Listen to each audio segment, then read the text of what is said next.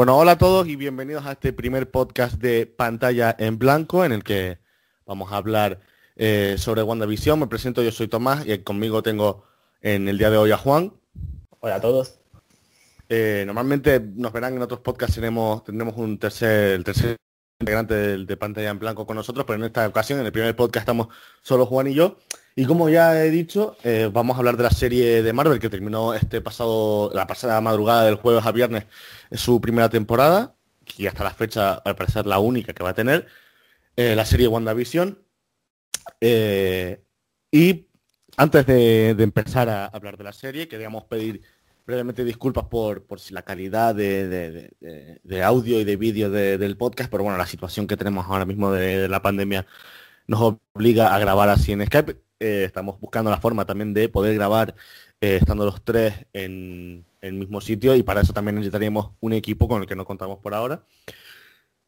Pero bueno, dicho esto, eh, no queda más que empezar ya a hablar de WandaVision, así que prepárense, pónganse cómodos. Eh, esto es pantalla en.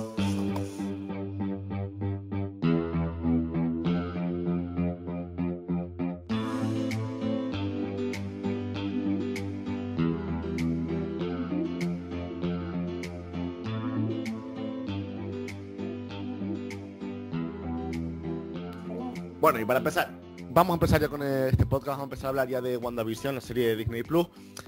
Y vamos a empezar con tu opinión, Juan, para, que, para empezar así a dialogar sobre, sobre esta serie. ¿Qué te ha parecido WandaVision de Marvel Studios? Bueno, en líneas generales a mí yo diría que me ha gustado bastante Brujas Karate de Visión o, o, me ha gustado. Eh, ah, ¿Recuerdas unos meses cuando salió el tráiler? Yo no, recuerdo si, si, tú lo viste en su momento, pero a mí mm. la verdad que me, me impresionó de decir, vale, esto es bastante distinto a lo que hace normalmente Marvel, la verdad. Veo que aquí va a haber eh, una forma de, narrar distinta, veo que van a apostar por un estilo muy distinto. Y cuando se estrenó el primer episodio, eh, yo lo terminé muy contento y me acuerdo de leer las impresiones en Twitter y tal.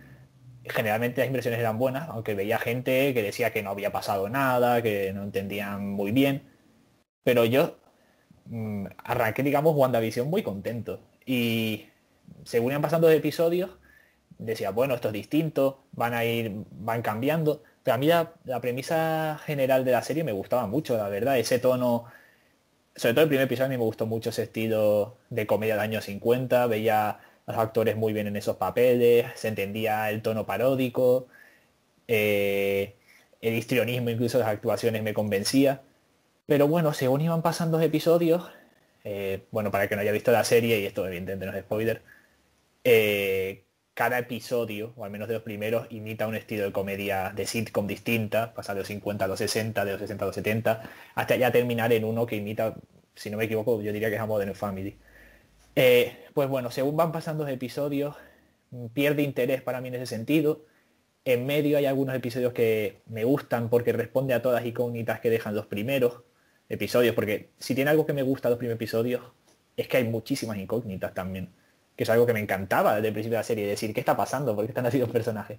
Bueno, hay unos episodios medios que lo explican bien y me gustan, pero sinceramente ya la última parte de la serie me pierde ya un poco, porque veo que es un poco más de lo mismo con Marvel.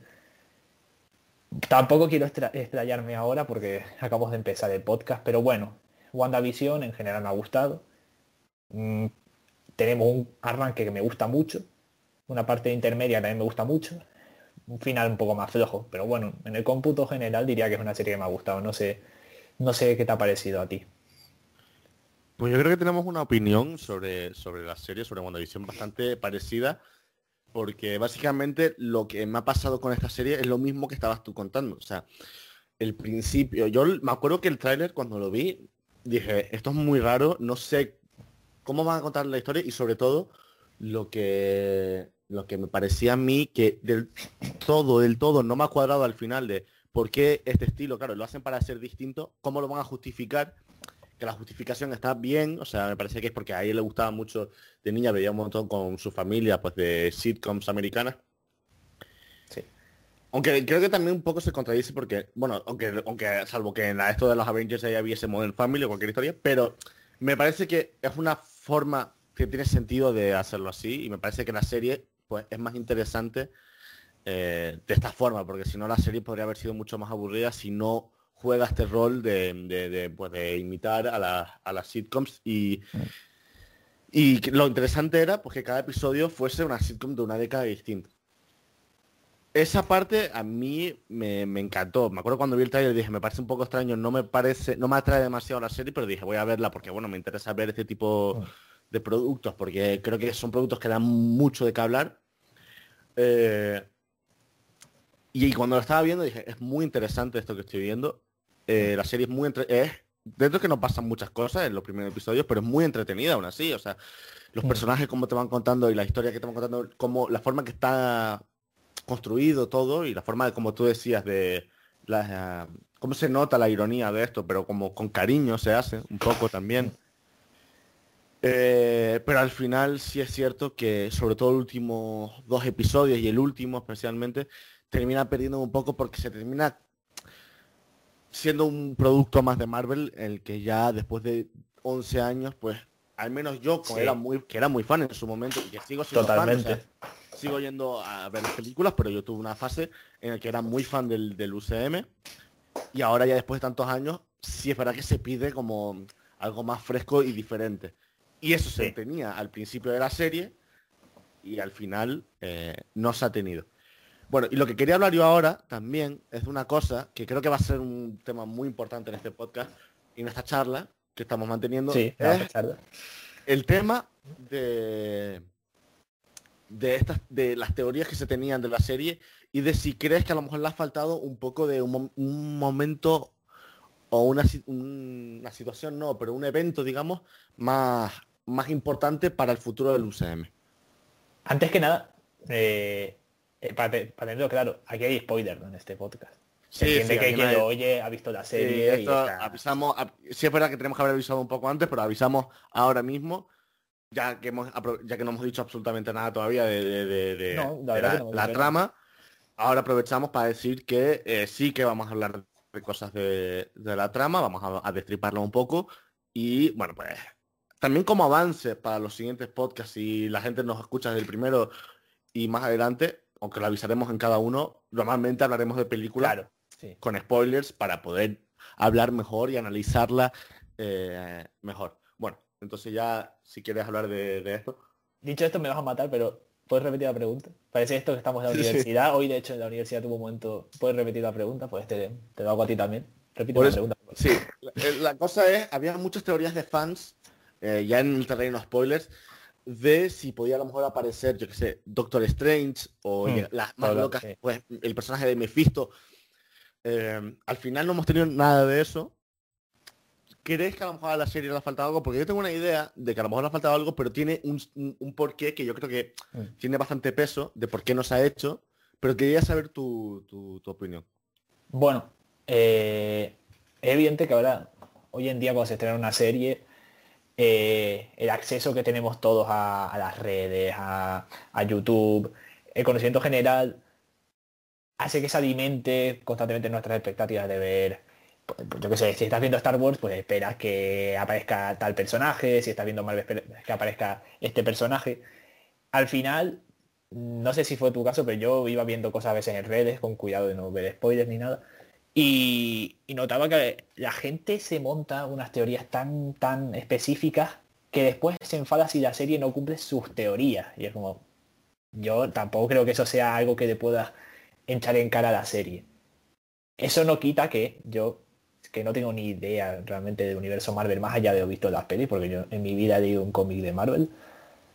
Sí espero, sí que es verdad que esperaba un final un poco más que me dejase más sorprendido, la verdad. Que quizás es defecto nuestro de pensar, es que no has acabado todavía la segunda temporada de Mandalorian, pero bueno, hay de Mandalorian tiene su fanservice y tiene cosas que funcionan bien, pero que está creo que se hacen buscando que los fans pues, estén contentos.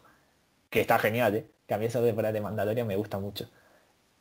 Pero con WandaVision, pues parece eso, un poco que La gente esperaba Doctor Strange, esperaba Mephisto, esperaba cameos, porque al final caemos en el defecto de que nos enfadamos si no aparece, aunque sean 5 segundos, pues Doctor Strange, o, aunque sea Capitán América, un cameillo en un vídeo antiguo, cosas así, y nos enfadamos por cosas de ese estilo. Bueno, a mí, ya digo, al final no me convence, pero no me convence por, pues porque lo que tú mencionaste antes, al final me da sensación de que WandaVision ha sido una serie, más que una serie, ha sido una película larga, con un prólogo muy chulo, pero que son nueve episodios, pues quizás desde el episodio quinto o cuarto hasta el final, pues una peli de Marvel. Que está muy bien, eh, lo que es cierto es que expande bien a la Bruja Escarlata, que yo no, repito, no sé de los cómics, pero tengo entendido que es un personaje muy chulo, un personaje muy poderoso, y que sinceramente las películas de Marvel ya tienen un desarrollo muy pequeño, porque es así, y Visión también. Y bueno, la serie hace justicia a esos personajes, sirve, entiendo, como nexo a lo que veremos más tarde, me pierdo ya la última fase de Marvel, pero bueno, la nueva de Doctor Strange, la nueva de Spider-Man. Al final, bueno, yo la impresión que me llevo WandaVision es que ha sido un nexo. Nada más que eso.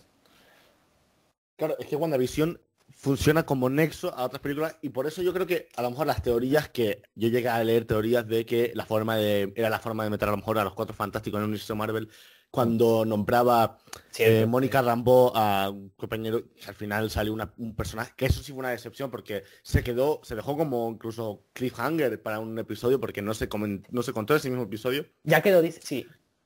sí, pero esa es una cosa, es verdad que tiene un problema la serie, y es que quizás juega con las expectativas. Vuelve a ser un spoiler grave, si no has visto la serie ya evidentemente debería haber abandonado el podcast. Eh, aparece Evan Peters. Evan Peters es nuestro...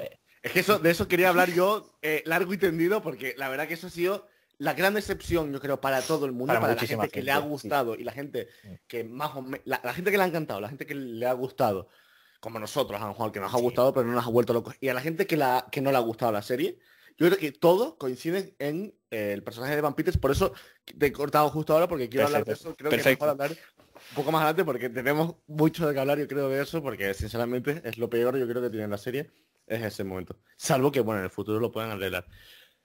Pero lo que quería contar de esto es que si, por ejemplo, lo de los Cuatro Fantásticos es una idea muy...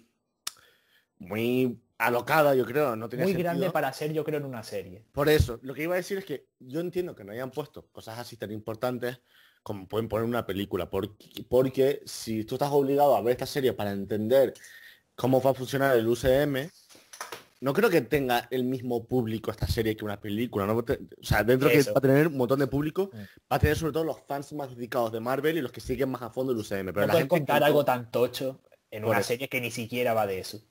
Por eso. Aunque aquí le da mucha importancia porque al fin vamos a ver a Bruja Escarlata, que ya por fin en el universo Marvel se llama eh, Bruja Escarlata, porque hasta entonces era Wanda Máximo. Aquí se ve a empezar ya el nombre de Scarlet Witch y ha desarrollado mucho y sale, por ejemplo, con un traje muy parecido al original de los cómics, que eso me parece uno de los grandes momentos de la serie, porque está muy bien en el diseño, creo yo. Esa escena está muy bien y el diseño me gusta mucho. Pero yo, me fisto eh, algún personaje de los Cuatro Fantásticos, Richards o algo, eh, me parecía a lo mejor muy muy ambicioso, digamos. Pero yo sí esperaba a lo mejor la aparición de Doctor Strange. ¿Por qué? Ya la me lo pensaba, sinceramente la me lo pensaba. Era la que tenía sentido, porque eh, recordemos que en la próxima película de, de Doctor Strange, que es eh, Multiverse of Madness, dirigida por Sam Raimi, que eso es lo que más me interesa, una película medio de terror de Marvel dirigida por Sam Raimi, va a estar muy interesante. Si es una peli de terror de Sam Raimi metido en Marvel, estoy subidísimo al barco. Yo, no, pues no, pero ojalá fuese así. Ojalá fuese así. De verdad confío en que dejen un pedín de libertad, que hacemos que Marvel no es especialista en eso, pero un poquito de libertad. Yo creo que Sam Raimi, si le da el campo para, para poder jugar un poco, pues mm. puede hacer una película de las, yo creo que de la, me aventura decir si se cumple esas expectativas de las más interesantes, sin duda, del, del universo Marvel. Ojalá ocurra, Pero claro, en esa película, que habla del multiverso, cosa que aquí pensábamos que también se podía introducir por la aparición, por ejemplo, de Evan Peters, y porque ya va siendo hora de ver cómo se meten personajes nuevos que tienen que llegar y porque en Spider-Man también se habla del multiverso. Eh, y sabiendo que en la próxima película de Doctor Strange sale Elizabeth Olsen. Sí, se sabe. Pues entonces, claro, creo que más sentido tenía sí. para aparecer a Doctor Strange unir directamente esas dos películas por ejemplo, una escena post créditos, yo tampoco pido, mm. pero una escena post créditos que salga un momento de Strange y que veamos que va a estar porque una de las teorías que me parecían más interesantes a mí era como que el final de WandaVision iba a estar directamente conectado con, Doctor Strange. Eso es verdad, mira, es verdad que antes me ha preguntado y quizás me contradigo un poco, pero eso es cierto. O sea, yo ya si iba avanzando la serie yo decía, vale, esto va a ser antes de la nueva de Doctor Strange. Y supongo que nos explicarán cómo, qué pasa antes de ella. Y es verdad que cabía esperar eso. Una escena post No por fanservice de yo quiero ver a Doctor Strange, sino por pura coherencia narrativa. Y porque, Entiendo que habrá un intervalo. No sé si es que saldrá en la película de Speed. Es que tampoco sé cuál es el orden de estreno. Quizás sale un poco en las que faltan antes Doctor Strange. No lo sé. Tampoco lo sé. Pero bueno, voy a mirar si quieres, voy a mirar cuando sale, porque la verdad que estaría interesante. Eh, la fase 4 del UCM, que va a estar muy muy controlada por, por, por sobre todo por el multiverso, yo creo. Eh, porque bueno, se tiene que reinventar Marvel después del evento que fue Endgame. Y eh, bueno, sale, aquí tengo ya la, sale primero, em, también es verdad que ha habido cambios en la, pero supone que sale al final haber atrasado, por ejemplo, no olvidemos, la película de La Viuda Negra ya tendría, en un mundo sin COVID ya se habría estrenado esa peli. Se habría estrenado hace casi un año. Así que es todo un poco caótico, al final es todo un poco caótico. Pero eh, se supone que primero se tenía que estrenar Doctor Strange. Eh, el Multiverse of Madness. Pero, eh, bueno, por lo tanto, esa es la que, la que tendría que salir. Eh, la cosa era eso, que podía ser un nexo entre las dos películas y eh, pues ya que como el universo está todo relacionado, pues porque al ser además eh, una secuela de Doctor Strange creo que sería más interesante arrancar directamente en un punto y no tener que volver a explicar una situación, porque va a tener que ser así seguramente, tener que explicar una situación y tendremos que ver por qué sale solo Bruja Carlata con, con Doctor Strange, o sea, por qué sale en ese momento cuando creo que una escena post créditos, la última, por ejemplo, en esa cabaña, hubiese sido a lo mejor un buen sitio, aunque era una buena escena post créditos, sobre todo para fans de Marvel. Eh, pero sí podría ser eh, que hubiese salido Doctor Strange y relacionarlo directamente. Y es que también hay una cosa que creo que falla en este sentido WandaVision, en mi opinión, ya que hay que decirlo que a lo mejor esto puede enfadar a alguien que sea muy fan de Marvel y que entienda mucho la opinión que tengo. Yo más o menos no soy un conocedor muy a fondo de Marvel, pero sí he leído bastante y ahora, aunque leo menos, eh, porque me he centrado en otro tipo de, lecturas, pero sí he leído bastante de Marvel y me interesaba mucho eh, y bueno, algo entretenido, más allá de lo que se ha visto en las películas. Pero creo que WandaVision, sobre todo con sus escenas post créditos, ha jugado mucho con que el espectador sea muy fan de Marvel, no de las películas, sino de los cómics incluso porque es eh, eh, la forma en la que está eh, Bruja Escarlata, que es, no quiero equivocarme con el, con el nombre, pero es una forma astral, más creo que es... la de Doctor Strange, sí, la que hace...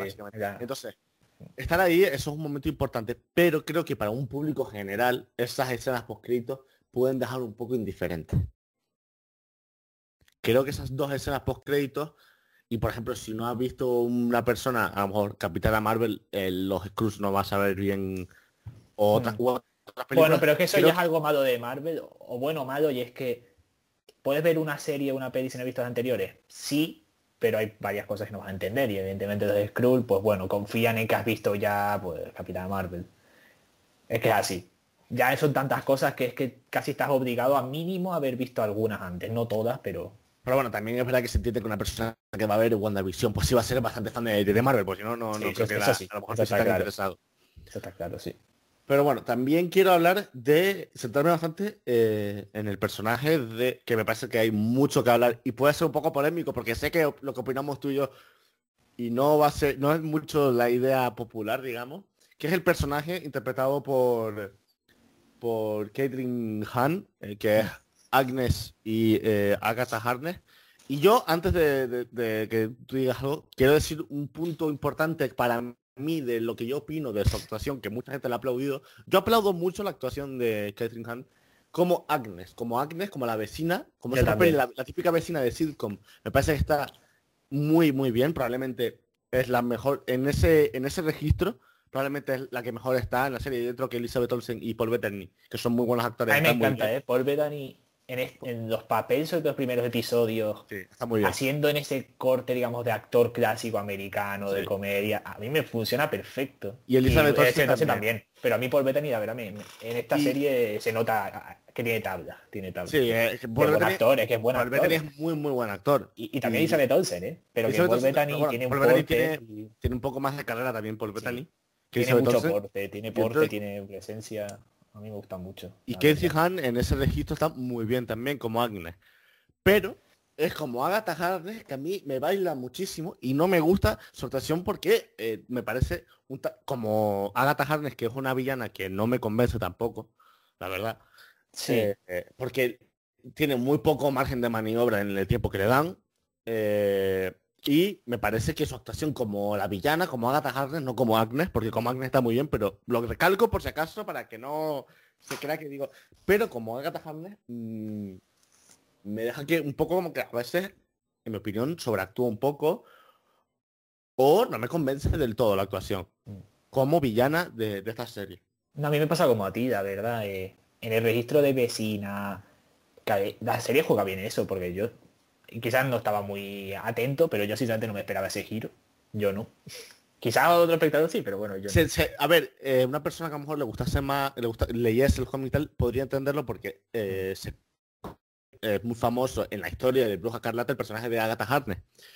Y el nombre de la vecina no es muy complejo eh, porque es Agatha Harkness Agnes. ¿Sabes? Tampoco es muy... Dios mío, es verdad. No, claro, pero no, bueno, yo no. Alguien que no sabe quién es Agatha Harkness no, no entiende. y en ese sentido está muy bien jugado porque no se ve venir eh, ese momento. Por eso digo, en ese, en ese registro me funciona bien. Y yo es una actriz que admito que no conozco prácticamente nada, bueno, porque sobre todo ha hecho comedias y admito que las comedias americanas no son mi, tipo de, producto que veo últimamente. No digo que sea para nada mala actriz, pero me pasa como a ti, a mí no me funciona como villana.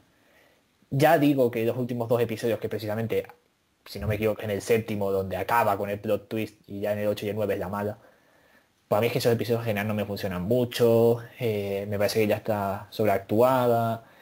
Sobre todo creo que en el 8 noto unos decorados, me parece increíble decir eso, una, una serie de Marvel, pero hasta un poco cutres, no sé. Y es que, el sótano, el sótano me parece una decoración del sótano.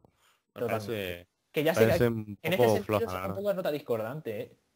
lo sé, pero a mí no me, no, no me parece una buena villana y no me gusta no me gusta como hace como villana. Pero coincido contigo que como alivio cómico los primeros episodios funciona muy bien y está dentro totalmente metida dentro de, de, esa, de ese tono de comedia y tal. Estoy de acuerdo. Y es que a mí, por ejemplo, Agatha Harkness como gran villana de la serie, además de que tiene muy poco espacio para poder hacer algo. Encima eso, es que la propia... Los episodios que son, los episodios al final son de media hora, porque aunque pongan 45 minutos en esto, son 8 minutos de crédito. Tremendo lo que dura los créditos. Sí, pero claro, son, es media hora de, episodio y entonces tiene un total de 60 minutos que obviamente no están en esos 60 minutos completos para ella. Y me parece que además el diseño de Agatha Harness lo que lleva me parece eh. Malo el diseño del, traje y creo que incluso muchos fans eso les baila bastante dentro que les gusta mucho cómo está interpretado el personaje y demás les baila bastante el diseño porque me parece un diseño un poco para una serie que tanto ha gastado presupuesto, creo que ha gastado presupuesto en cosas que no hacían tanta falta y en cosas así. Y en sótano tampoco me gusta ese diseño, me parece muy fuera de Marvel, me parece más bien... Me parece un poco la serie de Sabrina, que no... Yo he visto dos temporadas, creo que tú la has visto, no sé si has visto nada. Pero Sabrina he visto fotos y... Sí, sí. Sabrina, Sabrina, que yo tercera temporada no he tenido la valentía de verla y me han dicho que bien he hecho en no verla, pero las dos primeras temporadas, que son bastante entretenidas, juega un poco con ese tipo de decorados un poco exagerados. Y me parece como que están exagerados en esta serie, de que se nota un poco que es papel maché y cartón y, poco más. Sí, sí, es que es muy desconcertante. Me baila un poco, porque si es verdad que juega un poco, jugaría un poco con el concepto de que se ve bastante falsa la serie en los decorados, porque bueno, al final está imitando eh, como sets tal, pero esto ya no entraría en ese grupo, porque se supone que eso sería como más real, digamos, ¿no? Sí. Ojalá me esté equivocando y realmente tenga ese tipo de significado, pero supongo que ese sótano, ya que lo está controlando, agata todo, no creo que haya hecho un decorado al estilo eh, sitcom cuando ya ni siquiera lo es. No, No, no, es, tiene- es cierto. La serie creo que tiene, compruebo ahora, voy mirando, presupuesto de 200 millones o algo, o por el es- estilo. es Es una cara. pasada. Es un Es la serie más presupuesto- cara que se ha hecho. pero que es un presupuesto carísimo. Y Sí, vale, es sí, las escenas de acción pues son de estilo no mejores que las de cualquier otra peli de Marvel. Pero es que es cierto que no entiendo tampoco muy bien. Entiendo que el sueldo de los actores es carísimo, porque los actores de Marvel cobran una barbaridad y Paul Bettany y Elizabeth Olsen tienen unos contratos enormes, pero que yo tampoco entiendo muy bien dónde ha ido ese presupuesto, que ya digo, porque hasta el séptimo, octavo episodio no hay un uso del CGI exagerado. Bueno, es verdad que las escenas de exteriores, de, con- por cierto, unos secundarios a mí no, no mucho, Muy no claro. mucho, yo lo siento suele- también, porque parece que... como suele pasar un poco, porque creo que todos los que están en la parte del FBI es la parte más aburrida de la serie, sin duda. No, y tiene Mm. momentos muy cutres. Yo no sé si te acuerdas, pero hay algo que se, re- se resuelven de forma muy simple. En el último episodio, el personaje que interpreta, voy a para decir bien los nombres. eh, en ese episodio y en otro, pero en ese episodio en concreto, el personaje que interpreta Randall Park, que no, no me acuerdo cómo se llama el- el- su personaje, es el chico, digamos, de el amigo de de de, de Mónica Rambo. Sí. No sé si te acuerdas, pero escapas de unas esposas que tiene con una llave.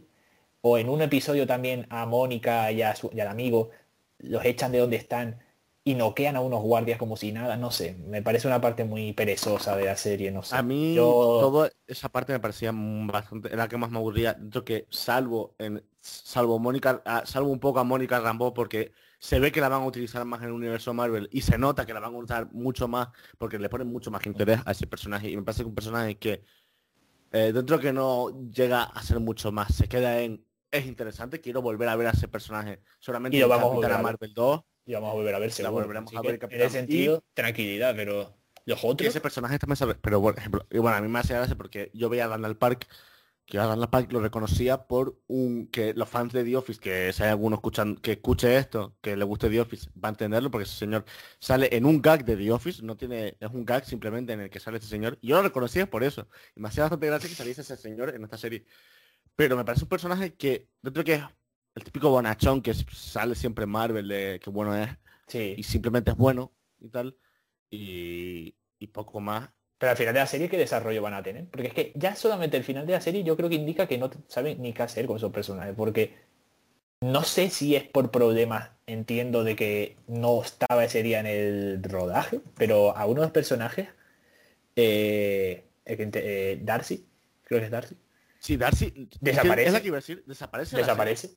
Yo no, sé qué pasó. eh, esto lo he visto en la crítica, yo por cierto, aprovecho para decir, Acción Cine, Jesús Usero, Miguel, Payán había que mencionarlos, son unos referentes. Lo menciona. Dice que no sé, no sé si es que no estaba ese día de rodaje y tuvieron que cambiar el guion. Pero es que me parece muy raro que acabes una serie, porque es el final de una serie, porque en teoría no va a haber segunda temporada, que ya veremos. Yo creo que no hace falta. No, Y no, no creo que la hagan. Creo que no lo van a hacer, porque eso está todo calculado y no creo. Y, y literalmente no sabemos qué pasa con ella. Sale en el último episodio un momento. Sale, sale. En una escena, creo, solo. En una escena, pero llevaba sin salir, llevaba sin salir a lo mejor un episodio bastante Yo no, tiempo. yo no y que entendí no se sabe, ese personaje al final que parecía importante, que dentro de lo que me parecía interesante, era un personaje interesante. Era un alivio cómico que no siempre funcionaba, la verdad, como suele pasar con Marvel.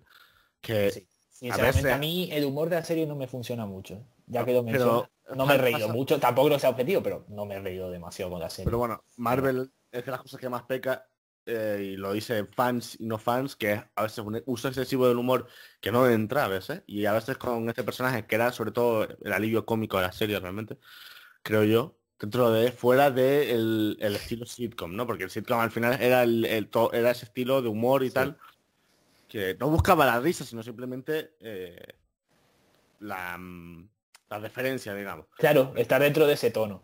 pero Sí. como alivio cómico de la serie. A veces funciona, a veces no. Pero era interesante, termina desapareciendo cuando, como demostrando que realmente tampoco es tan importante para la trama ese personaje, ni la historia que hay detrás con el FBI, por- porque el personaje de que, mm, Uf, sí. que re- interpreta Randall Park tampoco al final termina siendo, porque Mónica Rambeau sí termina siendo importante, eh, el director, eh, el, el personaje interpretado por eh, George Stamberg, termina siendo, bueno, pues el típico malo de corporaciones que salen Pero villano muy vacío también, ¿eh? Yo... Sí, ese simplemente es como el- el- cuando suele haber en las películas de Marvel un villano eh, secundario de eh, una corporación. Tal ¿Y cual, hace? el villano tocho y el villano Sí. que no es un villano que no tiene sus poderes ni nada, sino que es malo y ya está, es malo. No tiene más. Y entonces eso me falla, me, me falla un poco eh, de la serie también, esos personajes secundarios que tiene, que no terminan de, de dar mucho. Sí, estoy de acuerdo. Otro, otro de los fallos que para mí, para seguir avanzando, para porque hay muchas cosas que hablar y tampoco hay tanto tiempo, porque llevamos ya media hora de, de podcast y bueno, que Sabía que iba a pasar esto, no podemos hablar yo- y claro, yo una conversación al yo final. quiero hablar de muchas cosas también de esta serie. Pues vamos y donde me pasa-. Me pasa, me pasa que, eh, por ejemplo, el último episodio tiene grandísimos momentos. A mí me parece preciosa la escena, me parece increíble.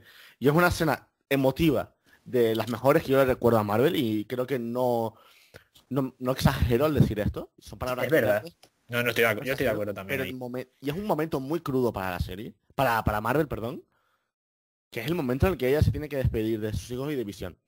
Es muy duro, ¿eh? Me parece un momento muy dura. duro, muy duro y muy bien hecha esa escena. Me parece muy, muy buena porque el, el- lo que se genera al hacer que se vaya como cerrando poco a poco y convirtiendo en normal y que ella vaya entrando, que se haga desde la normalidad, desde la tranquilidad, ¿sabes? De los, los mando a dormir como si fuese un día normal y corriente que volviesen a Pero, casa. pues, al final, e- ella es una madre y no quiere asustar a sus hijos. Y es y- lo que haría una madre igual en una situación humana. tan- eh, quitando que ella es una superheroína y lo que está pasando es algo que no puede pasar en la vida real, eh, la forma de afrontarlo es muy humana, la verdad. Y me Y parece eso está muy bien. Y la escena en la que se despide ya después de... Después de que la escena con- despe- se despide de los hijos es muy, muy dura. Me recuerda bastante a Titanic, la verdad. No sé si la persona... Hay un momento a mí que me, siempre me, me emociona bastante Titanic, que es una madre con dos niños. Pero bueno, eso no es el caso, no vamos a hablar de Titanic ahora. Pero y la escena después en la que se despide de Visión, me parece que está muy bien hecha, muy bien escrita. Porque además está muy bien escrita porque no cae en lo, lo exageradamente dramático. Ya. Es una Pues sí, despedida muy tranquila. eh, no es una. Y la forma en la que tiene de despedirse Visión, Paul Bettany muy, que está muy bien ahí, y Elizabeth Olsen, los dos están muy bien. También, en es que de nuevo son dos, un, una- un gran actor y una muy buena actriz. Que es joven aún y que pff, Sí, Olsen puede tener un futuro de verdad que... futuro. Se ve que tiene mucho futuro. Y me alegro un montón, ¿eh? Porque podía haberse encasillado en su personaje de, de aquí en Marvel y ahí ahí hay actriz sin duda. Y estoy seguro que la veremos en cosas muy guays. Ya lo está haciendo en alguna serie. Creo que ha sido hasta nominada algún Emmy. Y a mí me parece que Elizabeth Olsen y, y Paul Bettany los dos hacen una gran adaptación durante toda la serie y en esta escena sobre todo lo hacen muy bien, una escena muy bonita de, eh, de Marvel, pero lo que me falta un poco es que Marvel no se haya arriesgado a darle lo que muchos fans también pedían, porque muchos fans pensaban y pensábamos, yo incluido, me incluyo en este grupo, que a lo mejor eh, la participación de Bruja Escarlata en Stranger Things, eh, eh, en Doctor Strange, en Doctor Strange, en Multiverse of Madness, iba a ser iba a ser un poco como el rol de villana de que esta situación que es para volver a alguien que ya ha sufrido muchísimo porque es la que más las personas, los personajes que más ha sufrido en toda la Sí. toda Cuando termine, Marvel entre- eh, que vayas que se hubiese ido un Mm. poco más hacia la locura un poco hacia hacia pues la, la maldad pero más de eh, que se cruce un cable de tanto dolor pues al final y eso me ha faltado un poco porque a lo mejor me habría parecido muy arriesgado y muy interesante que Marvel hubiese tirado por ahí no digo que está mal que no haya tirado por ahí pero me hubiese gustado más es que ese ese rollo Es que de hecho, claro, yo, según, porque ya digo, al principio tú no sabes nada de lo que está pasando. Primer episodio, segundo episodio, no te enteras. Pero ya cuando te estás enterando de lo que ha pasado, hombre, sinceramente, y esto yo creo que es algo que todo el mundo está de acuerdo, Wanda en esta serie, al principio, o lo- no diría si, no, no sé si diría que es una villana, pero desde luego lo que hace no está bien. es que es por eso Y por eso yo decía, vale, pues esto va a ser es que no a Doctor. Strange donde va a ser la villana. Porque yo no sé de, de los cómics, de- repito, pero yo sé que es un personaje que o es mala en algún momento, se vuelve mala, no lo sé. Y claro, tendría sentido, porque es que lo que muy no es bueno, no es bueno lo que hace, está claro. Es que era más es caprichoso, es, egoísta.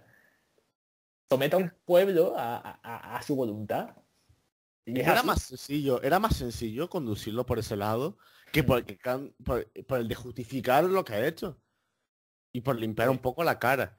Que, por ejemplo, la escena final me parece que es muy bonita, pero hubiese tenido más sentido que por cómo se veía viendo la serie. Hay, por ejemplo, un momento, creo que es el quinto o sexto episodio, en el que Visión se está empezando dando cuenta de dónde está, de qué está pasando, de que realmente ella está...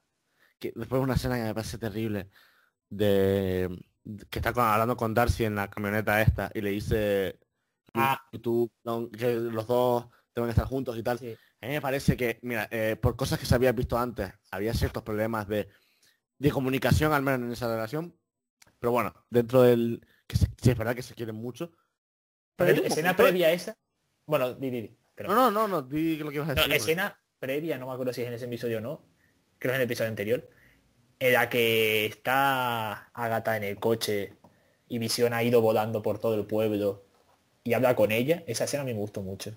Y de nuevo hay un registro de Paul Bettany muy bueno y de la propia Catherine Han también. Por eso digo, la, la serie tiene muy buenos momentos.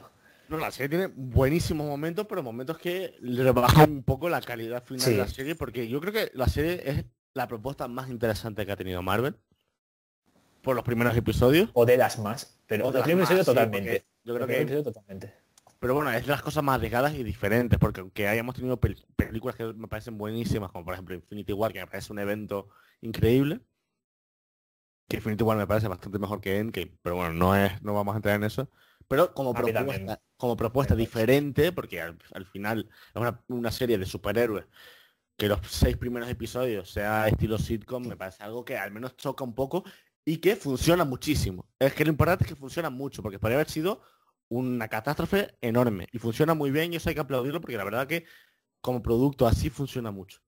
Pero tiene momentos que hace que no, no funcione. Y lo peor que tiene, en mi opinión, la serie es que al final termina dejando un poco atrás esa propuesta y se termina volviendo algo completamente normal. Tiene momentos que me parecen cosas que Visión Blanca es un fanservice muy bueno y creo que va a salir más pero como introducción no me parece una grandísima introducción. Dentro de que la escena en la que están las dos visiones hablando filosóficamente de la bar, que no sé qué, me parece una buena escena.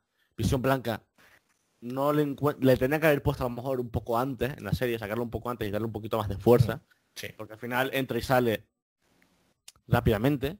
Y creo que va a ser una cosa importante en el resto del universo y algo que puede detonar bastante la locura de, si se va por ahí, que seguramente sí, de Bruja Carlata.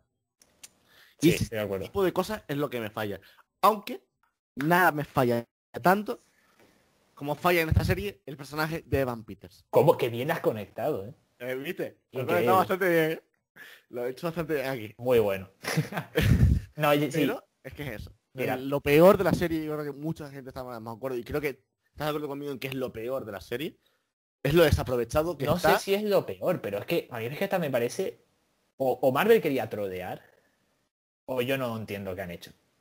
Para que, bueno, e, evidentemente quien está viendo esto ha visto la serie, pero estoy seguro que todo el mundo cuando vio a Evan Peters, a ver, entendiendo que los que han visto el universo de Marvel, cinematográfico de Marvel también han visto las de X-Men, decíamos, ¡buah! ¡Qué bueno! Van a, ha llegado aquí ya el multiverso. De alguna forma va a haber un multiverso porque Evan Peters, por si no se acuerdan, Quicksilver en las pelis de X-Men, que no son del UCM. Eh, digo las de X-Men, la última trilogía de Brian Singer y, bueno, hay una que no es de Brian Singer. Pero bueno, eso. Que decíamos, vale, multiverso, qué, qué, guapo va a estar esto. Y al final es un gag. Es un Evan Peters, malísimo. Es un actor como Evan Peters, de que, que, es buen actor. Joder, que Evan Peters es un tío que ha hecho los últimos años eh, Pose, ha hecho American Horror Story. Es que es un muy buen actor y lo usas para, para una broma. es que no tiene más. Es que encima una broma malísima de Boner y no sé qué, que es una cosa... Encima que fuera de, Marvel, que Marvel es como muy para todos los públicos. chiste que no tiene ningún sentido, un chiste un poco salido de tono. Y que no tiene ninguna gracia. Y sinceramente, cuando yo me acuerdo cuando salía, creo que era el tercer o cuarto episodio ya que salía, era como, Claro, abría la puerta y ves que es su hermano, pero no Aaron Taylor Johnson, que como decías tú, Evan Peters interpreta a Quicksilver en las películas de X-Men, que son Me de encanta ese personaje, por cierto. Me gusta que, Bueno, en general me encantan esas pelis de X-Men, ¿eh? Yo Las pelis tengo de muchísimo cariño. A ver, la, Apocalipsis, bueno, y la última es el Sí, Dark sí. Phoenix. Es una desgracia de película. perdón, como digo yo últimamente. Eso, eso es para pedir para pedir perdón. Es para pedir que ya- perdón porque sí. esa película es horrenda. Sí. Yo hay momentos que estábamos, tú y yo me acuerdo, descojonándonos en el cine, pero decir de qué es esto. Y creo que daría para hablar un poco de un, podcast entero de esa película. No, pero yo me comprometería a valorar esa película, a hablar de un podcast, pero yo no sé si vamos a poder hablar. queda. Para los que se hayan quedado escuchando este podcast, que ojalá tenga éxito, prometemos que volveremos a ver ese, esa infamia de peli, que los dos tenemos y yo podemos hacer, solo para un podcast. Yo lo haría, eso, yo que lo haría. Quicksilver me encanta en la peli de X-Men y que me hacía mucha ilusión ver a Evan Peters aquí como Quicksilver. Porque es bueno. que la propia serie sabe que el espectador se queda flipando porque es el cliffhanger de, no sé si el tercero o el cuarto episodio. La serie todo lo sabe. La serie el lo sabe. momento de, no es Aaron Taylor Johnson, que tendría sentido en que, spoiler Es de la era de Ultron, es, la- es el hermano. Y bueno, pasa algo con ese personaje que no sale más que en la era de Ultron. Pero eh, tendría sentido porque todo se supone que es una imaginación de Wanda porque sea el, el que, el que, perdón, el que ha visto Infinity War sabe que visión, pues. Bueno. Entonces, el hecho es, no sale Aaron Taylor Johnson, sale Evan Peters. Pero es el final de la serie y más que una forma de relacionar, al parecer, Fox con el universo Marvel, parece que Aaron Taylor Johnson por agenda no pudo ir y cogieron a Evan Peters. Parece eso, de verdad, porque sinceramente es una forma tan desaprovechada de que yo espero que corrijan y que sean como, bueno, le hemos dejado así, cierto, pero tengan pensado detrás que lo van a unir por ahí de verdad. que dos cosas del personaje. Primero, en el último episodio, la broma tan tonta que hacen con la palabra Bonner, yo Por eso es lo que dije. me que quedo dije- descolocado. Y que para el que no se haya dado cuenta, se supone que el personaje, es el marido Sí. de, de, de Agnes. Porque es Ralph y Ralph es como que lo menciona todo el rato y es verdad que nunca sale y el último episodio se revela que es él. Pero sinceramente para mí, no. Bueno, ya he visto que hay gente que sí se dio cuenta, pero ¿qué quiere que te diga? Yo no me acuerdo. Yo, yo llegué al último episodio y me dice que se llama Ralph Bonner y no digo, ah, es Ralph. No, yo no, sinceramente no. Por eso yo espero que por ese sentido, como que Agatha le haya cambiado la cara y le haya puesto la de Evan Peters, que ya es una cagada de documentación de Agatha Harness, porque ya podría haber visto que ese no es el hermano que conoce eh, señora. Pero parece ser que espero que Marvel tenga detrás planeado ponerlo de verdad en un momento, pero me parece una cosa desaprovechadísima para empezar a meter ya a los X-Men en las películas. Y también yo pienso en una cosa, y es, ¿cómo coño van a solucionar este problema? Porque, de verdad, o sea, van a tener que meter, van a meter a los X-Men en algún momento. Se supone que ya está filtrado el título de la película Sí. que se va a llamar The Mutants, eh, la película. No tengo ni idea de eso y eso es algo que me inquieta bastante y que dentro de la euforia general que hubo cuando, bueno, en mi caso no, pero la euforia general que hubo cuando Marvel, Disney compró Fox y tal, de por fin los X-Men, yo entiendo que habrá un recast, porque es que este follón no sé cómo van a resolver y en general no sé si eh, Michael Fassbender o James McAvoy, yo creo que no van a querer repetir, así que yo supongo que habrá un recast, que A me da muchísima no pena. ¿eh? A lo mejor Pero- no quiere repetir, pero es que Marvel y Disney tienen muchísimo dinero y se le puede a convencer. no hay actor que se resista, ¿eh? porque no olvidemos que, por cierto, Natalie Por- Natalie reportazo, repartazo tiene la nueva de Thor. Dios mío, que está Christian Bale, no olvidemos. ¿eh? y dije, Taika Waititi. Waititi, referente, que ahí se ve, espero que lo- si la están viendo desde YouTube, se Taika. ve ahí poquito. el póster de Lo que hacemos en la sombra, grandísima película de, de comedia, una de las mejores de comedia. He Sí, reído yo- Una locura. En fin, eso, que Marvel, si quiere, puede tener a quien quiera. Puede pagarles, porque por ejemplo Natalie es Portman prometió que no iba a volver a salir en una película de Marvel. Es que lo dijo, problemas eh, que es tuvo con Thor fuerte. 2, lo dijo, y aquí la tenemos, que también yo creo que aparte del dinero es porque le dieron un papel muy importante en la película, porque iba a ser Yo la la nueva Thor. sinceramente, yo la entiendo, porque Natalie Portman es una buena actriz y es además, y a mí eso es algo que me gusta mucho, es una figura en el feminismo en Hollywood y es cierto que su personaje no pasaba de ser mm, Exacto. Y sobre el todo el- prototipo de personaje femenino que precisamente hay que rechazar, yo creo ya un poco, porque no era más que la novia, ya está.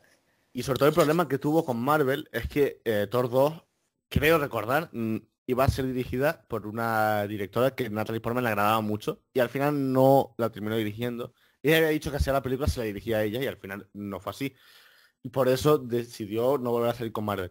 Por eso yo creo que además del dinero con Natalie Portman es porque al final va a jugar, va a tener un rol de aquí en adelante en el futuro de Marvel seguramente muy importante de va a ser eh, no solo una, una, referente del feminismo en Hollywood, en la industria de, de, Hollywood, desde su posición de celebridad, de que, porque la que es una figura es Natalie Portman, pero ahora va a poder ser eh, Thor. Es que eh, también es eso que me parece muy interesante y me acuerdo que para documentarnos, para documentarme, y creo que tú también, para este documento, para este documento, para este mm, podcast.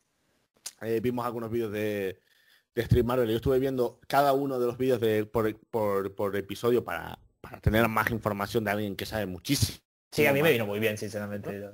y hablaba de, una, hablaba de una cosa ahora fuera de WandaVision que me parecería muy interesante ver en el futuro de Marvel y creo que sería increíble. A mí me gustaría muchísimo porque ambas tendría en cuanto a actrices un poder tremendísimo que sería como fue Iron Man y Capitán América, la figura de, los Vengadores, tener como tridente, digamos, a lo mejor por cómo acaba la serie de WandaVision, salvo que, salvo que el personaje de Escarlata la llevan para otro lado. Pero tener, yo que sé, por ejemplo, el tridente importante ahora de Vengadores o de reunión de superhéroes de Marvel, tener a Thor de Natalie Portman, que es tener a Natalie Portman en la película, a Capitana Marvel con Brie Larson y a Bruja Escarlata con Elisa me parecería una cosa bastante positiva para, para, Marvel y a mí me gustaría bastante ver eso. La verdad y para todos que se quejan, porque los hay, de feminismo forzado, no sé qué, no forzado, es una buena construcción de dos personajes realmente y son tres heroínas potentísimas. y es una buena construcción y por ejemplo Thor... Totalmente a favor, ¿eh? Yo, Thor que con Thor ahora, con Thor 4, eh, que es eh, con Natalie Portman eh, como, como Thor, mucha gente puede quejarse tal, pero hay que recordar que en los cómics esto sí sucede. Hmm. Que es el, mismo personaje que interpreta Natalie Portman en las películas anteriores de Thor. Es que es el mismo personaje que se termina convirtiendo Por lo tanto, sí tiene sentido, además de eh, en cuanto al, origen de, los personajes que son al fin y al cabo los cómics. Aunque, en mi opinión, si no estuviesen los cómics y tomasen esa decisión, si en la historia está muy bien contado, si tiene sentido en cuanto a todo lo que han construido, a mí me parece perfecto y encima es tener a una actriz, a favor, a favor. Una de las grandes actrices de la industria como protagonista de tu de tu de una película y de muchas películas que seguramente se hagan. Por cierto, un puntas a favor. Que para los que no hayan visto, busque las fotos de Natalie Portman en el set de de, Thor, de, la nueva de Thor. Es una locura lo fuerte que se ha puesto. Sí, sí, sí. Se ha comprometido totalmente al personaje. Me parece increíble lo que pasa en Hollywood cuando hacen este tipo de papeles los, los actores y actrices también tiene que ser durísimo la de horas que tiene que estar en el gimnasio, pero es que en nada se ponen muy, muy fuertes. Es increíble. Si no lo han visto, busquen la foto porque es una pasada lo fuerte que se ha puesto Natalie Portman para ese personaje. Yo tampoco quiero, tampoco quería eh, irnos mucho, pero creo que también es interesante para el tipo de podcast que avanzamos ya desde aquí, llevamos 50 minutos. Más o menos habíamos pensado que podía durar una hora, una horita y media. Así que yo creo que este se puede ir a la hora y media podemos charlar, nos quedan 40 Hasta que... charlando. Y al final, la gracia también de este podcast, ya que es el primero, vamos a empezar a introducir un poquito lo que queremos hacer y tal. Pues también un poco la gracia, es, ya nos iremos soltando y creo que va a ser cada vez mejor y menos cuadriculado. Va a ser más bien como una charla entre dos o entre tres, que es el, la idea objetivo, principal de este podcast. Porque que sea menos, que sea natural, que sea. Pues, normalmente vamos hablando de cine, hablando de lo que nos gusta. Ahí está, hablar de cine porque cuando quedamos para ir al cine o para tomar algo, lo que estamos hablando siempre es de lo mismo, de cine y charlamos de y al final una cosa lleva a la otra y empezamos hablando a lo mejor de WandaVision, que sí va a ser la base de este de este mm, podcast. Pero podemos terminar hablando de como en eh, como en Thor Love and Thunder va a salir Christian Bale, vamos acabamos hablando del Imperio del Sol. ¿Por qué puede pasar? Porque puede pasar tranquilamente. Y es que me parece increíble por sobre todo el tipo de actor que es, que salga en esta película, vaya a salir eh, Christian Bale. Que hace un fichaje Pero es para Marvel impresionante. Es un fichaje. uno de los mejores actores que hay ahora mismo en la industria. Y... Pero no olvidemos, es que lo Marvel está haciendo unos fichajes tremendos, porque no olvidemos que es que de verdad hay tantas cosas que me olvido. De The Eternals va a salir Angelina Jolie. En una serie, creo que es una serie, el protagonista es Ethan Hawke. Es increíble, o sea... ha pasado que sea Marvel de Disney y Marvel, bueno, pues lo que tiene, ¿no? Tanto dinero, pues... Que eso es algo que me gusta. Que no son tontos y son conscientes de que vale. A un fan loco del cómic le da igual, yo creo, el actor que interpreta el personaje a tal superhéroe. Pero saben que parte de la audiencia medianamente cinéfila y ponen a caras muy reconocidas. Y eso lo han hecho desde casi el principio. Porque no vimos Iron, todo empezó con él, todo empezó con Iron Man y Robert Downey Jr. era una estrella caída, pero una estrella. Mm. Y creo que al final que tengan el reparto que tiene, que encima se ve por el reparto, no sé si, creo que es el reparto oficial. Eh, creo que va a ser una de las películas más interesantes porque dentro de que cuando yo salí de, de ver Ragnarok no me encantó, pero sí la voy analizando un poco más adelante, más ahora la veo un poco con de diferente forma. Me parece que está, mm, es la mejor de Thor porque bueno, también hay que decir que las dos de Thor anteriores son olvidables. Mínimo, mínimo como, como mínimo olvidable. La primera es olvidable. Dirigida por Kenneth Branagh, que yo no entiendo muy bien ese, ese concepto, la verdad. Kenneth Branagh tiene cosas muy extrañas como director. Ha derivado una cosa rarísima, ¿no? Vimos que el año pasado dirigió Artemis Fowl, creo que se llama, una película de Disney que se estrenó directamente en Disney Plus. Y si se estrenó directamente en Disney Plus... no la vio ni Dios esa película. Eh, yo creo no, no, la he visto, así que no puedo criticar. No la vio ni Yo no la vio ni puedo criticar. Y ya sé que no deberíamos usar las críticas y las páginas de críticas como un baremo, pero no engaña a nadie. Sinceramente. La verdad que la opinión de la gente es bastante, bastante pobre. No es ni mediocre, es bastante pobre. es horrible. En fin, que nos vamos. Que... ¿Por dónde digamos? Que al final la, la 1 de Thor es olvidable, la 2 es directamente mala. La 2 de Thor es un... no sé. Una cosa aburrida. Eh, Thor en, parece, no parece un personaje que pueda tener una película propia en esa película, de verdad. Thor Ragnarok, Taika Waititi, hace lo que le da la gana. Es que esto remite, es que, es que esta va a ser la magia un poco del rey que esto remite un poquito a lo que estábamos hablando antes de la película de Doctor Strange de Sam Raimi. Le dejaron, se parece ser que le dejaron bastante libertad hasta que a Waititi para hacer lo que quería. E hizo un, producto muy bueno, cambiando un poco la forma que tenía el personaje, dándole un tono más cómico, que han funcionado muchísimo más, y que parece que ahora en un futuro a lo mejor se le puede adherir un poco más a Guardianes y tal, porque recordemos que Guardianes de la Galaxia salen en esta película que por cierto, esa, es que por eso digo una película, otra, Guardianes de la Galaxia es otra. Dejaron trabajar a James Gunn y salió una peli distinta. Es que es eso, y es con un, con un estilo que tú dices, vale, aquí hay un director. Aquí hay un estilo. Pues eso es lo que yo ojalá sea la de San Raimi. Ojalá. La de yo creo que todo el 4 va a ser muy interesante en ese sentido.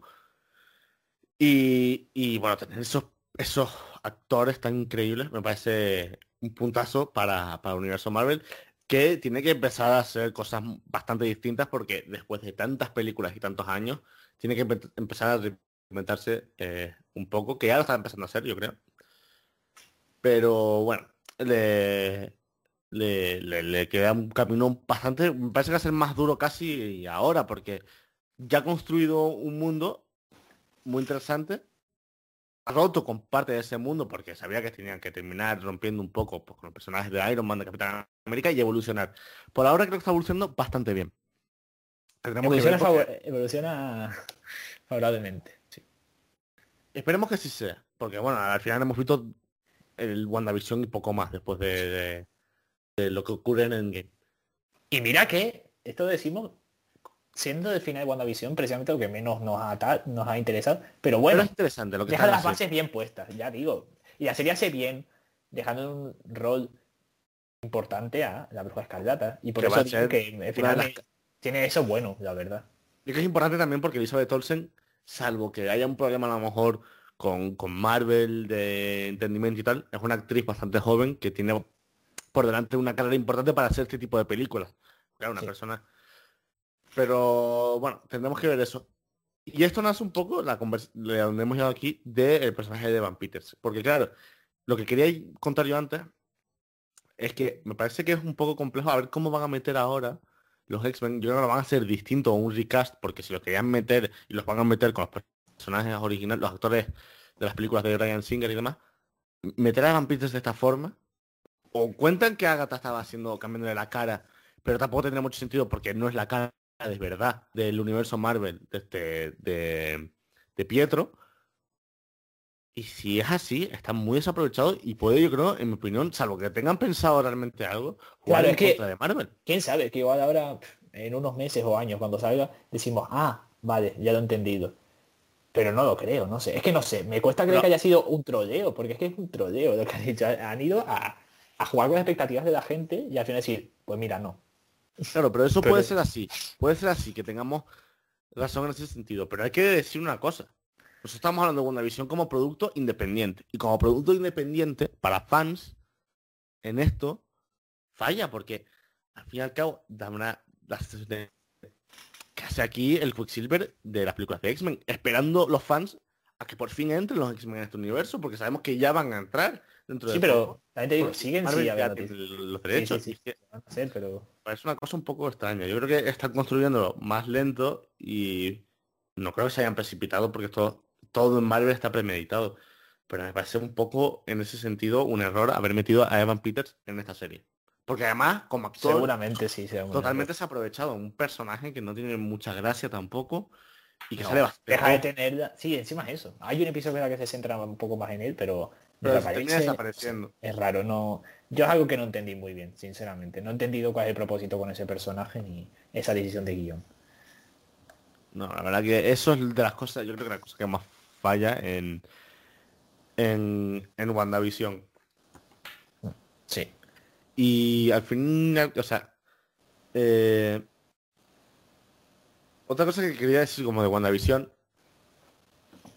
eh, bueno, ahora me, se, me ha, ido la cabeza un poco lo que iba a comentar, pues, tanto que estamos diciendo al final, eh, pero un poco me deja la sensación la serie de que mm, podría haber sido mucho más de lo que terminó siendo. Ya hemos hablado mucho de esto, pero podría haber, o sea, sé que no puede jugar un rol muy importante en el universo, pero le da una importancia grande a Visión eh, cuando, por ejemplo, en ese sentido que esto remite un poco también a la idea que tengo de la película de eh, Black Widow. Porque a Bruja Carata le dan el personaje, lo hacen fuerte, porque va a ser en un futuro una de las claves y eso me parece de lo más positivo de la serie. Me gusta que a Visión le hayan dado mucha más fuerza, pero bueno, sabemos que Visión, por los sucesos de Infinity War, va a salir como a lo mejor la Visión blanca, pero no creo que salga más. Yo la verdad me he hecho un día al final, sinceramente, no sé cómo va a salir. Lo veremos a ver, creo, pero sí, no he muy bien cómo. como visión blanca solamente o alguna forma que no será la misma visión. Al, al final la serie es WandaVision, sí, Brujas Karate Visión, pero la serie es para por y para para Wanda. Para sí, Brujas Está claro.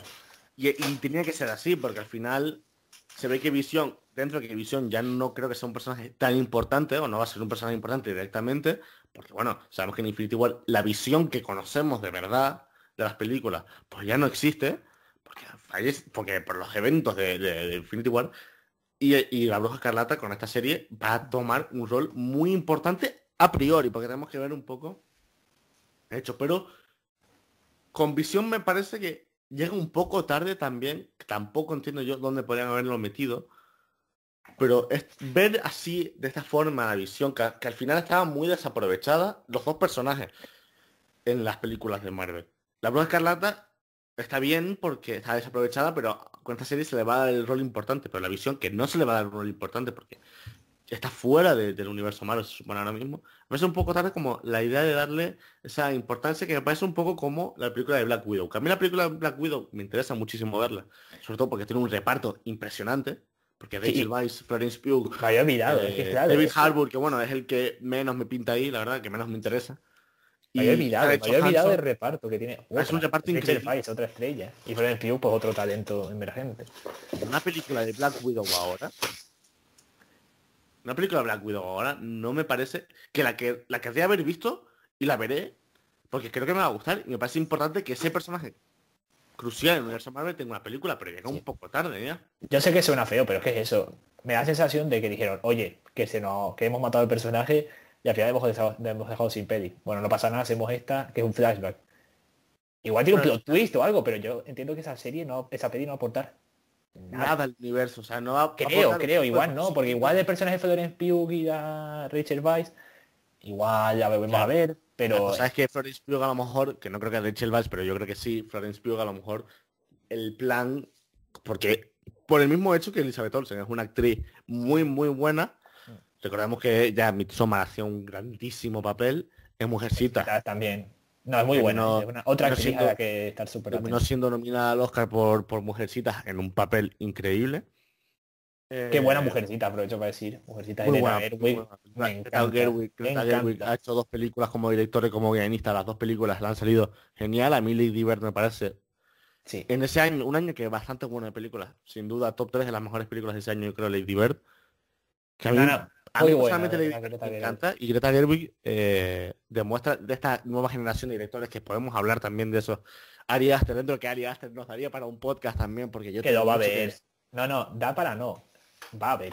Es que Ari Aster, hay que hablar. Seguramente. Porque Robert Eggers, es que Robert Eggers, voy a decirlo ya porque me da igual, este es otro podcast y lo quiero soltar ya porque Robert Eggers, eh, El Faro me parece, del año pasado, en, lo pongo en letras mayúsculas, con Parásitos, sin duda, para mí la mejor película del año pasado.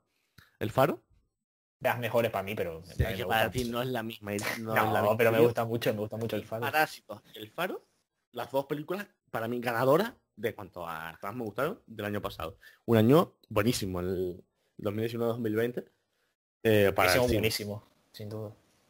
Eh, me parece un peliculón. El faro, Robert Eggers, es, para ponerse de pie y aplaudirle minutos por el faro. Y la bruja, en cambio, me decepcionó un poco más. Después, porque claro, la vi después de ver el faro. Y si es verdad que se nota un poco que bueno, esto, Esto lo hablaremos más tarde. Vamos a ver más tarde. Sigan viendo Café y Micro. Café y eh, Micro no, perdón. Café y Micro es otro proyecto en el que estoy metido. Sigan viendo pantalla en blanco. Café y Micro, bueno, he hecho una spam, he hecho un spam ah, así sutil. He hecho un spam muy sutil. Pero, eh, eh, y después Ari Aster, eh, Midsommar la volví a ver, está muy bien, menos los últimos 20 minutos no me encantan. Eh, Hereditary no me parece nada del otro mundo y la gente lo volvió loca. A mí no me parece nada en otro mundo. Italia me parece una película que está bien, un poco más interesante que algunas, pero al fin y al cabo una película de terror que me parece un poco más de lo mismo. Ellos vieron. Creo que está mejor mejor estéticamente a lo mejor que otras, pero bueno, no tiene mucho más. Y Midsommar sí está bastante bien, así que esos dos directores, yo les dedicaría un podcast entre esos dos directores. Y también metería a lo mejor a Greta Gerwig, porque esa oleada de nuevos creadores que está viendo, los hermanos Safdie, con la productora A24, que no sé si Lady Bird, no creo que sea de esa productora, pero es, A24. No, sé si es producida o distribuida, pero sí, no, A24 es una maravilla. es, una maravilla. no, sigamos hablando porque es que me va a hacer un podcast dentro de un podcast de, de A24 porque le, debemos mucho, ¿eh? A 24 No vamos a hacer un podcast ni de Ari Aster ni de Robert Eggers individualmente. Vamos a hacer un podcast de A24, porque A24 es una de las productoras o distribuidoras de películas que hayan habido. Por tener tiene hasta de Disaster Arctic, que es una comedia que me encanta también. Nada, es genial. 24 es genial. Pero bueno, a lo que íbamos, que ya me he terminado hasta perdiendo. me he terminado hasta perdiendo ya. No sé ni por dónde estábamos. ¿Por dónde estábamos? ¿Por dónde ¿De Florence Pugh? Ah, Florence Pugh, que es verdad, con, con, con, con, con Black Widow. Una película que en mi opinión llega un poco tarde como el trasfondo que se le da a Visión. Aunque tampoco voy a criticar eso porque está está muy bien y porque al final Visión no es lo importante en esta serie, lo importante el papel que juega Visión es el de el terror romántico y, el y la historia de amor. De que por cierto, la historia de amor muy bonita, ¿eh? Sí. Y es una trama que, pero que lo llevan haciendo bien desde el principio y que se ha reforzado en esta serie. La trama amorosa de, de Wanda y Visión a mí me gusta mucho, me hace una historia muy bonita. Son dos personas, bueno, Visión, personas, que se quieren, es una relación bonita y todo lo que hace realmente Wanda en esta serie, que tú puedes decir que mal, no sé qué, al final es por amor a la visión. Y a mí me parece muy bonito, A mí me parece, y algo que también era, no me acuerdo si fue un director, un vídeo de, de Stream Marvel, ya que lo nombramos antes. Eh, decir una cosa que me parece muy interesante y cierta, que Marvel Studios sí es verdad que, y eso lo, lo celebro bastante, no ha caído mucho en el romántico barato. Sí es verdad que ha habido mucho interés romántico, en las primeras películas sí se veía más, porque al final creo que se ha ido independizando un poco de esto, pero las relaciones que tenemos, que son relaciones que se van construyendo entre películas, por ejemplo, Gamora y Star-Lord, em, o esta de Bros Cartivisión, son historias que están bien contadas porque como tienen mucho para ir construyendo, tienen muchas películas y mucho minutaje para ir evolucionando, termina siendo muy buena y la historia de amor entre estos dos personajes me parece muy buena, muy bien escrita, que no cae en ningún momento en el en el pasteleo. No, no, no, de verdad que a mí sino una historia y además muy creíble dentro otro pro de la serie sin duda es esa ¿eh? a mí la relación entre esos dos personajes parece ya digo bonita muy bonita sí natural es una relación desde el punto ya visto fuera fuera del punto de vista cinematográfico una relación súper sana es bonita para mí genial, ¿eh? es una pareja buenísima, así que... Tiene momentos, tiene momentos en los que, bueno, cuando, cuando para mí era el camino que tenía que seguir la serie, cuando Wanda parece que está yendo un poco a la cabeza y que está empezando a hacer cosas que no están bien, y Visión se está dando cuenta, diciendo, uy, esta no es la Wanda que yo conozco, casi que dice eso. Sí. A mí me habría parecido muy interesante que hubiesen seguido con el personaje por ese camino. También es verdad que se hablaba en ese momento como una pelea entre Bruja Carlata y Visión que a mí me habría parecido la peor escena de toda la serie. Sí. Por muy Menos mal que, no hubiese hecho. Menos mal, porque por muy épico que hubiese sido, si hubiese ido por ese camino, mejor no una pelea, porque una pelea entre estos dos sería eh, un desastre eh, narrativo, en mi opinión. Porque no tenía ningún sentido de esta relación tan bonita cargársela de esta forma de, por el, por el bien de la acción, hacer que esos dos personajes que son muy poderosos se peleasen. Que me hubiese parecido por cómo se está contando, se ha contado la historia en el universo Marvel, un desastre absoluto. Creo que la gente, verá al verlo, hubiese reaccionado igual. No sé si quieres añadir algo más de eso. No, no, lo que menos mal que no ocurrió, la verdad. Se puede mostrar un conflicto entre los personajes porque lo hay, porque Visión se da cuenta de que está pasando algo malo sin pelearse, ya está. Hay un momento en que se jugueta con eso, que cuando yo vi el episodio dije, mm, esto no me gusta, que es cuando los dos empiezan a discutir y se levantan así no, pero yo creo que lo hacen de forma graciosa, porque son como una pareja. Sí, claro, como son una pareja de superhéroes y no discuten como personas normales, discuten como superhéroes, pues delitando y lo que sea. Claro, Por cierto, dos cosas, no que venía a mente. En el último episodio hay una escena a mí me recuerda dos increíbles, que cuando la familia se cuadra para luchar y al mago de Oz, cuando están las botas de... Sí, eso es lo que te iba a decir. Es una referencia clarísima. una referencia clarísima. No hay ninguna duda que se ven las piernas por debajo del coche en la casa, que al final no es una casa como el modo de pero sí se ve como las piernas de una bruja. Eh, en este caso es por debajo del coche de la ventana, pero bueno, es una referencia que yo cuando la vi la entendí perfectamente, la referencia al mago de Oz. Y al final, pues, la serie, ya como creo que ya va bien, va bien como una conclusión. Hay muchas cosas que yo sé que han quedado a lo mejor en el tintero. Yo me había apuntado varias cosas aquí que creo que no se me queda, no me queda ninguna realmente.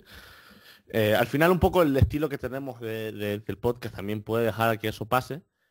Pero eh, bueno, creo que hemos hablado bastante de, la serie. Creo que no ha quedado, no sé si te ha quedado algo que, decir. No, la verdad, eh, hemos tratado bien tema.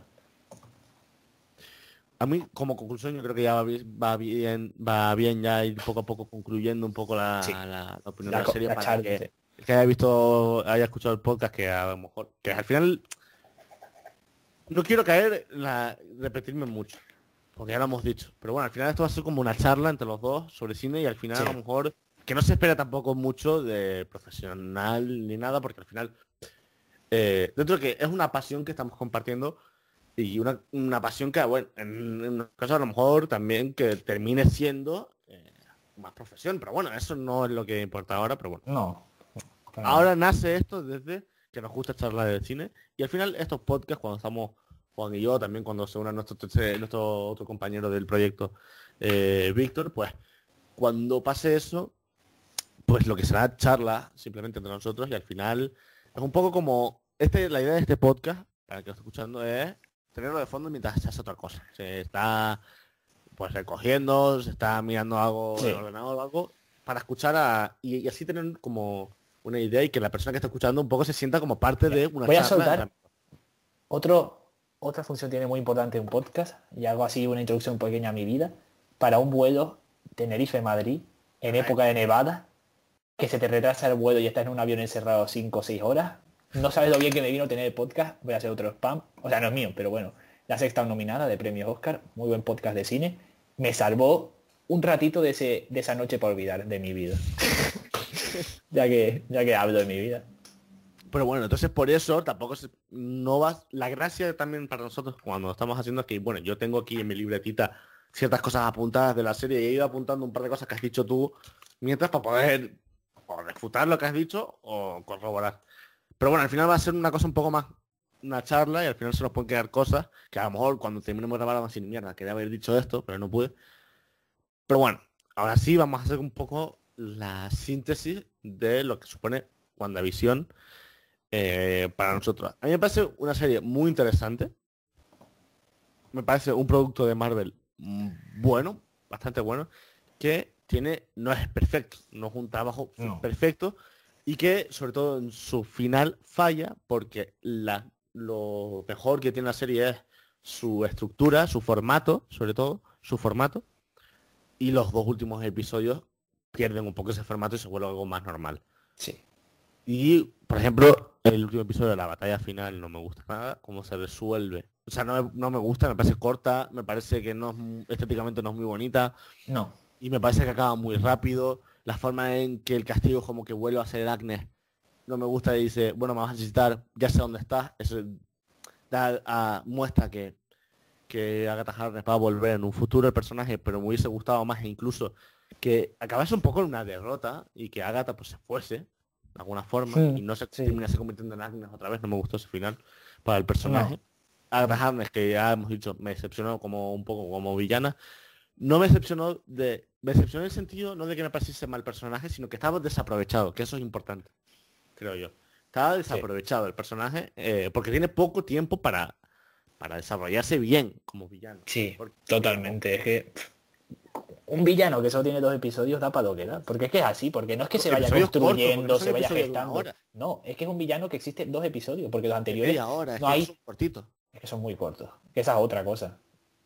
Que también le pasa un poco de Mandalorian, aunque me gusta. Aunque la segunda temporada de episodios son más largos, pero treinta y pico minutos dan para lo que dan. En el formato, ya que traicionan un poco, no traicionan, perdón, sino que abandonan, perdón, el, el formato de, de sitcom, porque al final la historia es de superhéroes y probablemente hacerlo todo en estilo sitcom podría haber disgustado un poco más a fans. Yo creo que no, yo creo que habría quedado bastante bien. Entonces, en el estilo, estilo sitcom sí tiene sentido que dure 25 minutos, porque al final es lo que dura un episodio de sitcom. Dura 20 minutos. Pero ya que vas a abandonar ese ese estilo, ese formato, los últimos dos episodios, tres, pueden haber durado 55 minutos y desarrollar esos momentos mejor, Sí. creo. Que eso es un mal que tiene las series, es verdad. Que el último episodio siempre dura más. Le pasaba a Westworld, que no he visto de la tercera temporada, por cierto. O a Juego de Tronos, creo que alguna temporada le pasaba. Pero es que, sinceramente, para mí está justificado. ¿Por qué? Porque el último episodio, al final, tiene que contar más que los otros. Tiene que resolver todas las tramas. Claro. Y el último episodio de WandaVision, pues sí. Es más largo creo que los otros, pero vamos. Pero no mucho más largo, ¿eh? Unos minutitos más. Unos minutitos más. Y evidentemente a lo mejor da para lo que 10 da. minutos más u 8 minutos más. Ni siquiera no llega ni a 10. Que, por ejemplo, hay episodios de esta, de esta serie que son de, de coña, de lo que duran. El- Sí, son. No sé si el segundo, el tercero, el primero, no sé. Hay algunos que duran veintipico. Porque entre créditos, intro y tal, que tiene la intro de Marvel, que dura casi, bueno, dura unos segundos esa intro. Sí, pero bueno, eh, al final, pero eso, entonces creo que le faltó un poco desarrollar mejor el personaje porque creo que puede ser un personaje muy importante y muy interesante el de Agatha Harkness, pero al público que no lo conoce, que lo está viendo ahora, le puede parecer un personaje un poco soso y que no tiene mucho que aportar, que seguramente sí tenga que aportar, pero hablando de la serie no parece que sea un personaje tan grande y ahora me acaba de venir a la cabeza el hecho del, hablando del formato, que, ¿por qué me ha parecido tan interesante el formato? La forma que tiene de revelar que, Agatha, que Agnes es la verdadera villana de la serie, me parece sublime. Me- esa escena me encanta, que es con la canción de... Porque es muy acorde. Sí. Y que me parece un momento de decir, qué bien, acabó ese episodio y dije, joder, qué bien, lo han, lo han- Sí. qué bien han mostrado esto, es un plot twist de la serie, Que buenísimo, sí, es que que está muy bien ejecutado. sin ser flipados, porque ya hemos creo dejado claro que es una serie que nos ha gustado, pero tampoco nos ha enamorado. La serie tiene cosas muy, muy, muy, muy buenas. Y ese es un momentazo de la Muy, serie. muy, muy A mí me buenas. encantó, Y muy originales. Así que eso. Ya has hablado tú, ya para concluir yo. Pues nada, suscribo tus palabras. Es una serie que me ha gustado. Contándola como algo más dentro del enorme puzzle que es ya el, UC el UCM, pues me ha gustado. No es lo que más me ha gustado de todo lo que ha hecho Marvel, pero es una propuesta original, sobre todo al principio. Eh, una forma de dignificar, que tampoco es que estuviese ensuciado el personaje, pero de darle ese peso que se merecía ya a Bruja Escarlata. Es una primera piedra de contacto con las series en el universo Marvel. Bueno, no, mentira. Me he olvidado de. No las he visto, pero agente. Lo de las series de agentes de Shield y tal. Sí, no las he visto. bueno, ¿eh? esa tiene una pinta de que esa serie, como no han triunfado mucho tampoco, las van a sacar de... No las van a usar. No, no, no. Van a ser las de Disney Plus, las que sí que van a ser canon 100%. Lo digo- de- Lo digo porque no las he visto. Pero bueno, que tampoco son las primeras, pero sí son siendo.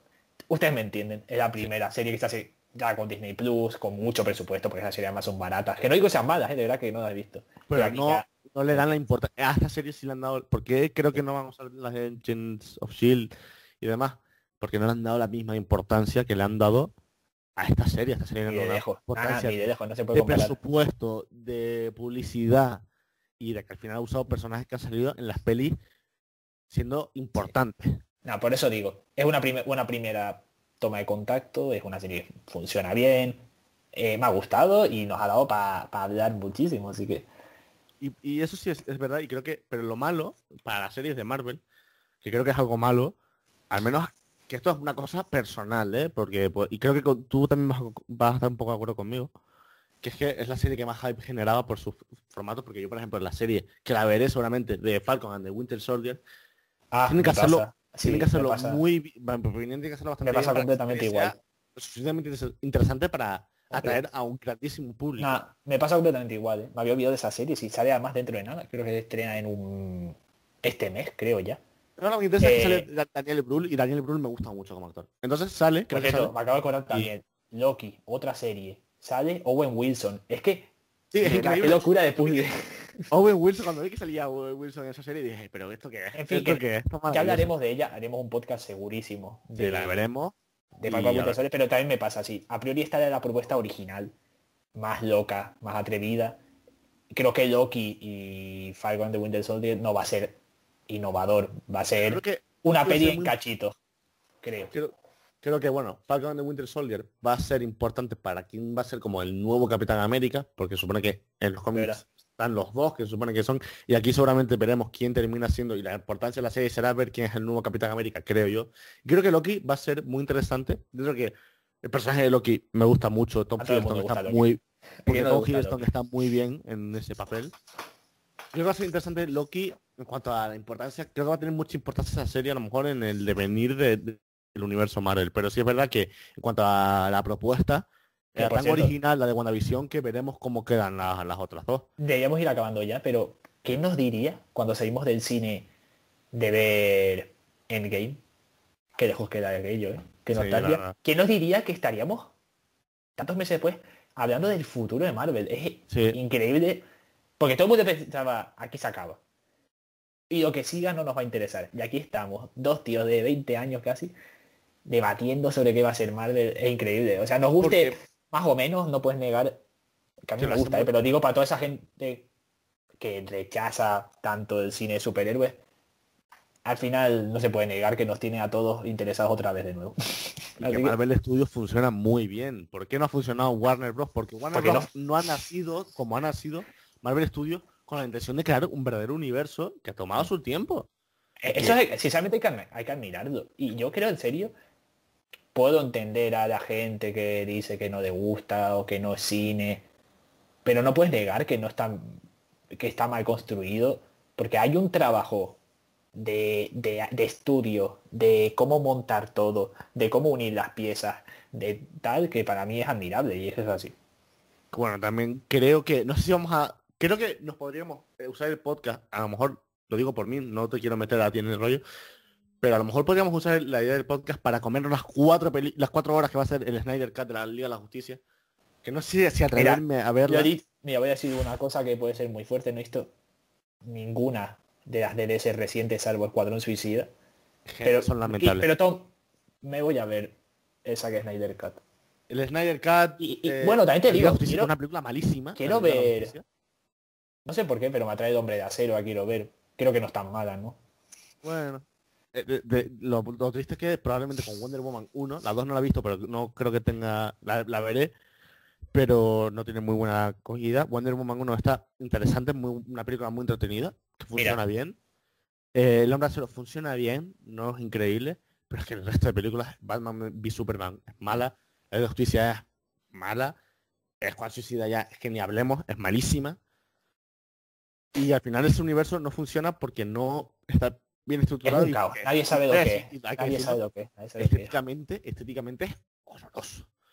Sí. Estéticamente es horroroso. Tengo ganas que te lo comenté rápidamente y ya en serio tengo que ir acabando.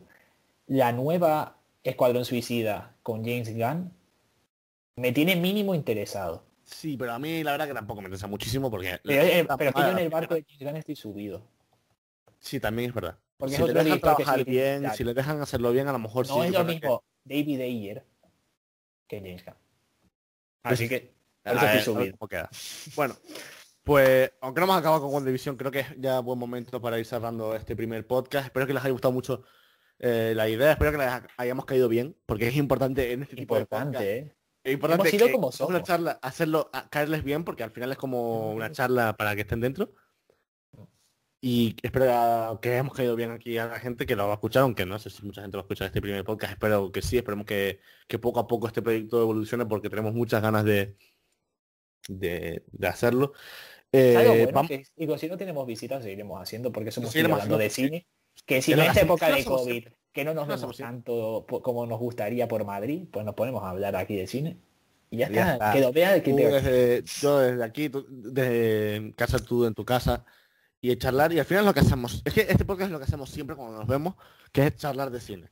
Así Lo que que ya pasa que con una temática impuesta antes de grabar que es lo que es lo único la única diferencia Vamos Bueno, pues vamos cerrando. vamos cerrando aquí. También invitar a toda la gente que esté escuchando esto al canal eh, de pantalla en blanco donde va a estar este podcast aunque este podcast muchísima ilusión en este, este podcast va a estar en otras plataformas de, de- de audio y en vídeo también en YouTube. Pero en YouTube también vamos a subir vídeos de algunas críticas eh, de películas y sobre todo también unos vídeos que van a estar bastante más trabajados y elaborados, que esperemos que esos vídeos os gusten mucho, que tenemos muchas ganas de hacerlos, que son Análisis. basados en análisis, exacto. Y en general hablaremos de cine, vídeos de cine. Y de ¿Eh? serie. Cine y Un serie. canal de cine y series eh, que esperemos que les, les atraiga este primer vistazo a, un poco al proyecto con este podcast, un podcast que seguramente sea semanal. La idea es un podcast semanal Sí. por, por temas de, de universidad, ya lo decimos aquí, no es profesional y por tanto hay cosas importantes en la agenda que a lo mejor no nos, nos obligan a no grabar un- una semana, pero bueno, la idea es un podcast semanal y vídeos de vez en cuando sobre cine, críticas, análisis, eh, cosas muy interesantes que espero que les atraiga y si es así, pues que nos sigan tanto en Twitter como en YouTube y en las diferentes plataformas como Spotify y Wisebox que estaremos. Y esto es todo, espero que les haya gustado mucho este primer, este primer podcast. Volveremos con más la semana que viene, con otro tema totalmente distinto.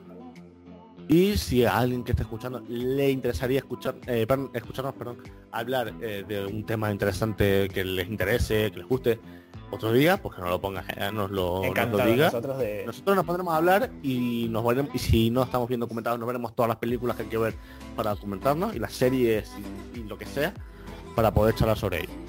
Así que aquí nos, nos quedamos. No sé si quieres decir algo para despedirte, si quieres. No, mira, ya se ha hecho largo esto. Si han aguantado esto, muchas gracias por, por escucharnos. Esperemos que les haya gustado y nos vemos muy muy pronto. Adiós. Chao.